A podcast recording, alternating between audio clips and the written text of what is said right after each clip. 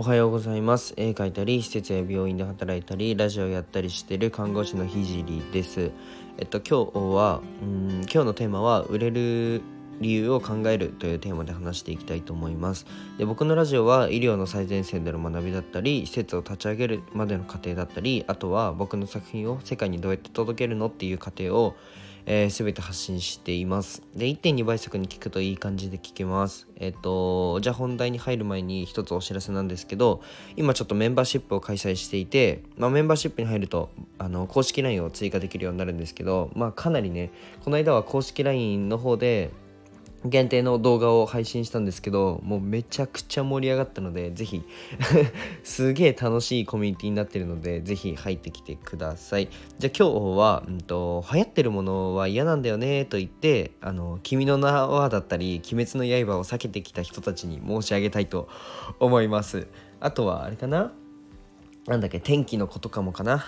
あの避けてきた人たちにもう物申したいです。物申したいというか、まあ、勉強になるから見とけっていう話なんですけど、まあ、君の名はとか、まあ、まあ、大ブレイクした時には、まあ、ブレイクした理由がありますよね。うん。で、鬼滅の刃が大ブレイクした時には、ブレイクした理由がちゃんとあると思います。なんかね、ただ面白いとか、うん、と絵が綺麗だからとか、まあ、そんな雑な解像度じゃなくて、もうちょい掘り下げて、まあ、そこを掘り下げて自分の活動に活かせるのかどうかを考えることって、まあね、すごいおすすめなので、超絶おすすめなので、えー、やってみてください。例えば、そうだな、呪術、これ毎回言えない、呪術廻戦や、えっと、鬼滅の刃がブレイクしましたと。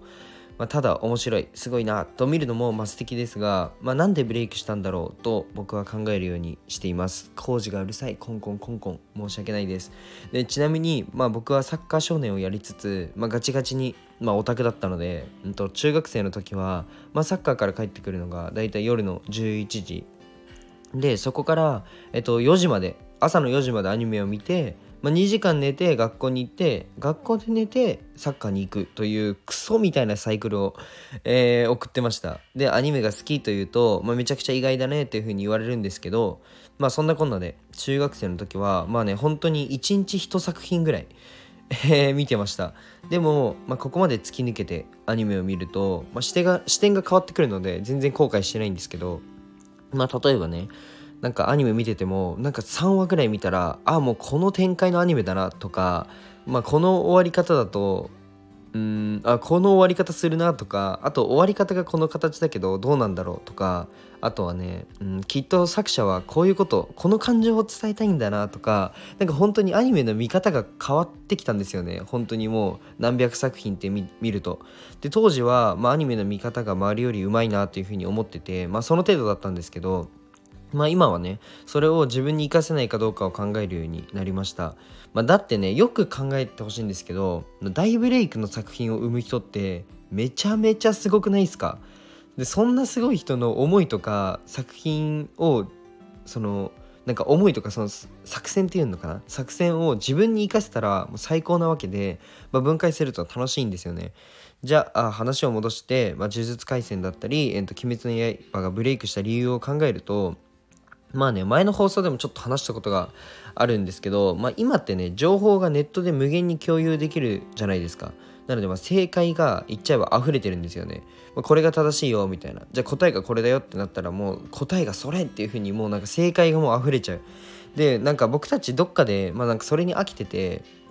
まあ正解で溢れてるからこそ、まあぶっちゃけね、まあ正解に飽きてるじゃないですか。なんか正論のぶつかり合いじゃないけどなんかじゃあ多分ひろゆきさんが流行ってるのも、まあ、論破王みたいな感じで流行ってるのを、まあ、あの人すごい面白いしあのー、ね2チャンネル作ってなんだろう、まあ、本当にすごい人だと思うんですけどなんか今の時代にめちゃくちゃ合ってるっていうかうん。その正解をなんかよりぶつけた人を見るのがもはや気持ちよくなってる僕たちがいるっていう、まあ、現状じゃないですか、まあ、なのでそれにどっか疲れちゃってて、えっと、起こりえないファンタジーファンタジー要素が含んでいた方が見てて、うんと、さらにまあ気持ちいいんだと思います。まあねこれだけが理由だったらファンタジーイコールブレイクになってしまうので、まあ、少し雑なのでもう一つじゃあ解像度を上げていきます。えっと呪術廻戦と、うん、鬼滅の刃に共有するのは、まあ、戦闘系ですよね。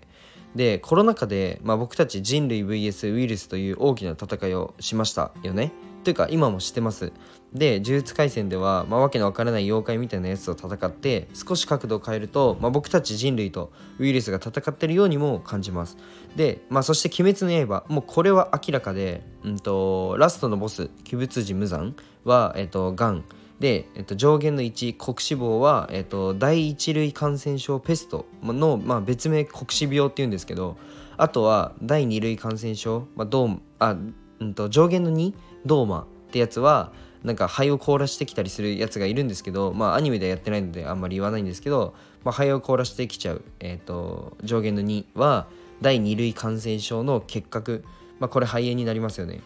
がモデルになってると言われてます。でちなみにその第何類感染症っていう数字もその上限の12で同じなんですよね。で「鬼滅の刃は」まあ鬼は何かの病気を連想して作られてると言われててまあ実際にね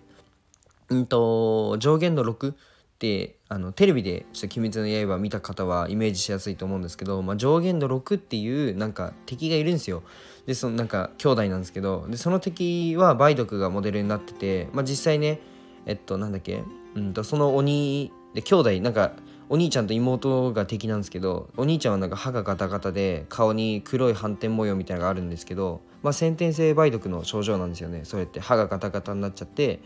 あの歯の形成がうまくできなくてで黒い皮膚がえ皮膚が黒いなんか点々模様ができちゃうみたいな、うん、で妹の名前が梅っていう感じでまあなんか梅毒がすごい連想されるんですよ。みたいな感じで、まあ、そこのところを、まあ、こういう絵だったり数字で表現しているところも、まあ、めちゃくちゃすごいなと思ってて、まあ、作品を込めるところがところっていうのがもう鳥肌もんじゃないですか今聞いてて。そんなあんのみたいな。もうすごいなと思ってでもこれも、まあ、実際の僕たちに当てはまりますよね、まあ、僕たち人類は今、まあ、COVID-19、まあ、コロナと戦ってるじゃないですか。なのでえっと今の僕たちとめちゃくちゃリンクするんですよね。まあこんな感じで考えていくと面白くてじゃあなんか自分が発信をする時はどうやって共感を生んでもらおうかなと考えたりただ発信をするだけじゃなくて、えっと、考える幅がまあブレイク作品を見ると見て、えっと、活かせるかどうか考えるとかなり広がると思います。なのでまあねみんなが流行ってるものは見ないではなくてなんかみんなが流行ってるものは見ない方がかっこいいって思うんじゃなくてなんで流行ってるのかを勉強しに行くと、まあ、かなりね面白いと思います。まあね周りで多分一人は必ずいます。なんかそのブレイク作品を見るのが嫌な人なんでかわかんないけどなんでかわかんないけど別にそのいいじゃないですか。見て。そうそうなんでかわかんないですけどまあいると思うんですよ。もあ、まあ、聞いてくれこの聞いてるねラジオを聞いてる人でうんと、ブレイク作品を見ないっていう人も、まあ、絶対一人はいると思います。でね、実際僕もね、ちょっとそっち寄りだったんですよ。だから気持ち超わかるんですよね。その例えばなんですけど、僕、バンプオブチキンっていう、えっと、バンプオブチキン分かりますよね？天体観測の人が好きなんですけど、その天体観測じゃねえよみたいないい曲はみたいな。だから大ブレイクした時にもいや本当にアニメでいいのはこっちだからみたいななんか超気持ちわかるんですよね。でもまあブレイクしてる理由を勉強するっていう意味で見るのはもうかなりおすすめなのでえっとまあ今日はもう熱くなっちゃったのでここまでにしますがえっとねちょっと大ブレイクした人人じゃない作品をちょっと見て勉強するっていうのも、まあ、結構面白いのでやってみてください。じゃあ今日はここまでにします。じゃあバイバイ。